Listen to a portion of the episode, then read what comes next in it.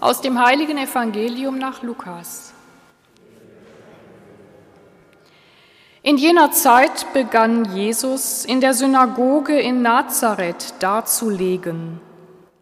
Heute hat sich das Schriftwort, das ihr eben gehört habt, erfüllt.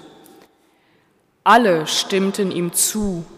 Sie staunten über die Worte der Gnade, die aus seinem Mund hervorgingen, und sagten, ist das nicht Josefs Sohn? Da entgegnete er ihnen, Sicher werdet ihr mir das Sprichwort vorhalten, Arzt, heile dich selbst. Wenn du in Kapharnaum so große Dinge getan hast, wie wir gehört haben, dann tu sie auch hier in deiner Heimat. Und er setzte hinzu, Amen, ich sage euch, kein Prophet wird in seiner Heimat anerkannt. Wahrhaftig, das sage ich euch. In Israel gab es viele Witwen in den Tagen des Elia, als der Himmel für drei Jahre und sechs Monate verschlossen war und eine große Hungersnot über das ganze Land kam. Aber zu keiner von ihnen wurde Elia gesandt, nur zu einer Witwe in Sarepta bei Sidon. Und viele Aussätzige gab es in Israel zur Zeit des Propheten Elisha, aber keiner von ihnen wurde geheilt, nur der Syrer Naaman. Als die Leute in der Synagoge das hörten, gerieten sie alle in Wut. Sie sprangen auf und trieben Jesus zur Stadt hinaus. Sie brachten ihn an den Abhang des Berges, auf dem ihre Stadt erbaut war, und wollten ihn hinabstürzen. Er aber schritt mitten durch sie hindurch und ging weg. Evangelium unseres Herrn Jesus Christus.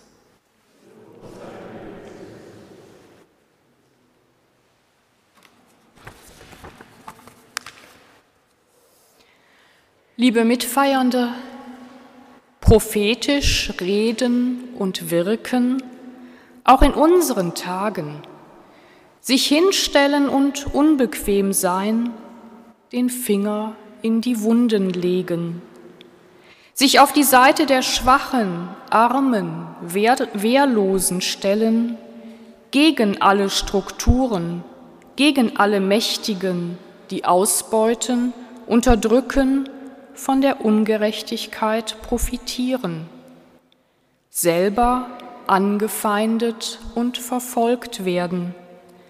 Aufgabe und Schicksal von Prophetinnen und Propheten bis in unsere Tage. Jeremia hört die Zusage Gottes, dass er von Mutterleib an ausersehen, erwählt sei, alles zu verkünden, was Gott ihm aufträgt ohne zu erschrecken. Stark und unverwundbar macht ihn Gott selbst gegen alle, die ihn bekämpfen werden.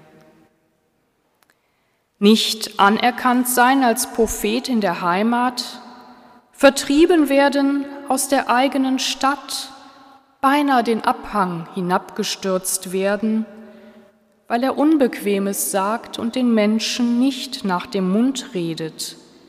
Jesus in seiner Heimatstadt. Und heute? Menschen setzen sich ein für Verletzliche, für Verfolgte, für ungerecht Behandelte, für Betroffene von Missbrauch und Gewalt, wollen die schützen, die bedroht sind durch Corona, durch den Klimawandel, durch ausbeuterische Strukturen. Und da kommen mir eine ganze Reihe von Menschen und Organisationen in den Sinn, die prophetisch sprechen und handeln, die ihre eigene Existenz aufs Spiel setzen, die ihr Leben für andere einsetzen. Greta Thunberg auf die die Initiative der Klimajugend und Fridays for Future zurückgeht.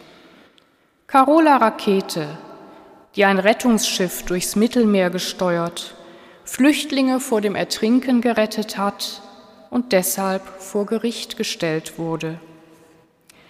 Malala Yousafzai, die als 15-Jährige in Pakistan von Taliban angeschossen wurde und sich immer noch unermüdlich für das Recht auf Bildung für alle, besonders für Mädchen einsetzt.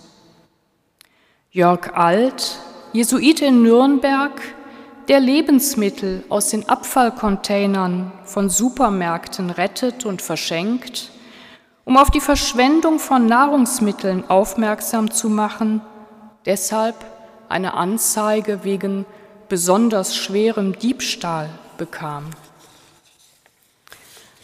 125 Menschen im kirchlichen Dienst in Deutschland, die sich letzte Woche öffentlich in sehr persönlichen und bewegenden Statements als homosexuell geoutet haben, um sich für eine Kirche ohne Angst einzusetzen und dafür, dass niemand der Liebe wegen um die Arbeitsstelle fürchten muss. Der Herbert Haag Preis, der in diesem Jahr Überlebende kirchlichen Missbrauchs in den Mittelpunkt stellt. Und vielleicht kommen Ihnen auch noch Menschen und Initiativen in den Sinn, denen es darum geht, Gerechtigkeit zu verwirklichen, barmherzig zu handeln, zu heilen und zu stärken, die prophetisch im Sinne Jesu handeln, auch wenn sie sich gar nicht explizit auf Jesus beziehen, die das weiterführen, was Jesus als erfüllt ansieht heute, den Armen die frohe Botschaft zu bringen, Gefangene zu befreien, Licht zu bringen in die Welt und die Gnade Gottes Wirklichkeit werden zu lassen. Denn es ist höchste Zeit in so vielen Bereichen. Wäre es denn so schwer, alles zu tun, damit die Klimakatastrophe, die vor allem die nächsten Generationen belasten wird, gebremst wird? Ist es für reiche Länder Europas unzumutbar, Menschen aufzunehmen, die vor Armut, Unterdrückung, Krieg und Terror fliehen, anstatt sie ertrinken zu lassen oder an der Grenze erfrieren zu lassen? Würde eine Kirche, in der niemand benachteiligt, ausgegrenzt, exkommuniziert oder entlassen wird, weil er oder sie ihre Liebe lebt, nicht zu einer Kirche, der man wirklich glaubt, was sie verkündet? Wäre es nicht an der Zeit, dass kirchliche Verantwortliche ohne Rücksicht und ohne Wenn und Aber die Wahrheit über die Missbrauchsfälle der letzten Jahrzehnte ans Licht bringen und zu ihrer Verantwortung stehen? Immer geht es den Prophetinnen und Propheten und auch Jesus um die Verletzlichen, die Gefährdeten, die Benachteiligten. In unserer Taufe haben wir durch die Salbung mit Krisam Anteil erhalten an Jesus Christus, dem König, Priester und Propheten. Sind wir dadurch nicht ausersehen und bestimmt, immer wieder zu versuchen, ebenso zu handeln und denen Gerechtigkeit zu verschaffen, die Machtmissbrauch erfahren haben, all jenen, denen im Namen der Kirche Unrecht angetan wurde und wird, denen, die ihre Liebe nicht leben dürfen, sei es, weil sie schon einmal verheiratet waren, sei es, weil sie anders lieben.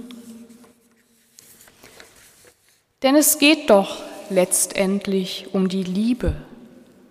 Ohne sie ist alles Handeln nichts, ist alles schöne Gerede dröhnendes Erz, sind alle salbungsvollen Worte eine lärmende Pauke. Die zweite Lesung aus dem ersten Brief des Apostels Paulus an die Gemeinde in Korinth hat Antworten auf Fragen in dieser Predigt. Deshalb hören wir sie jetzt. Und vielleicht hören wir die altbekannten Worte mit neuen Ohren und neuen Herzen. Schwestern und Brüder, strebt nach den höheren Gnadengaben. Dazu zeige ich euch einen überragenden Weg.